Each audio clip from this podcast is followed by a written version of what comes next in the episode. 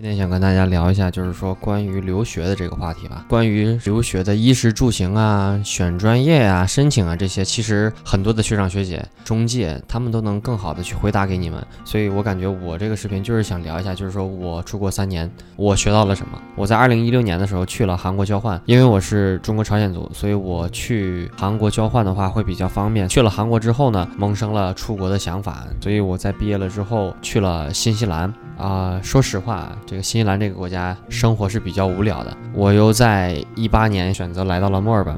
我在这个城市最大的收获就是发现了自己热爱的事业，就是自媒体。在墨尔本这个文化艺术之都，我感觉自己学到的专业的摄影、专业的调色，以及关于电影制作的一些流程、工艺等等等等，都可以充分的用到视频自媒体上。我是来到墨尔本之后，才真正的爱上摄影，爱上做视频。墨尔本这两年其实性格上有很大的一个变化，会变得更 chill 一些。相比于学到知识的话，我感觉最关键的是学会如何说话、如何沟通，尤其是如何站在西方人的角度去思考问题，对我来说是一个很大的一个收获。关于墨尔本，就墨尔本在我的眼里就是自由、包容、平等。嗯，在这里不会因为你的工作而去评论你的高低。其实出了国之后才发现，就是说更看重的还是说你的能力。尤其在墨尔本来说，这边是非常讲究作品的，你需要拿作品说话。你作品做得好，我们会 respect。关于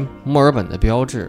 我认为是电车、涂鸦、咖啡、街头艺人，因为在这个城市，你见到最多的就是电车，充满了设计感，每天都会听到叮这样的声音，然后看到电车来回的穿梭。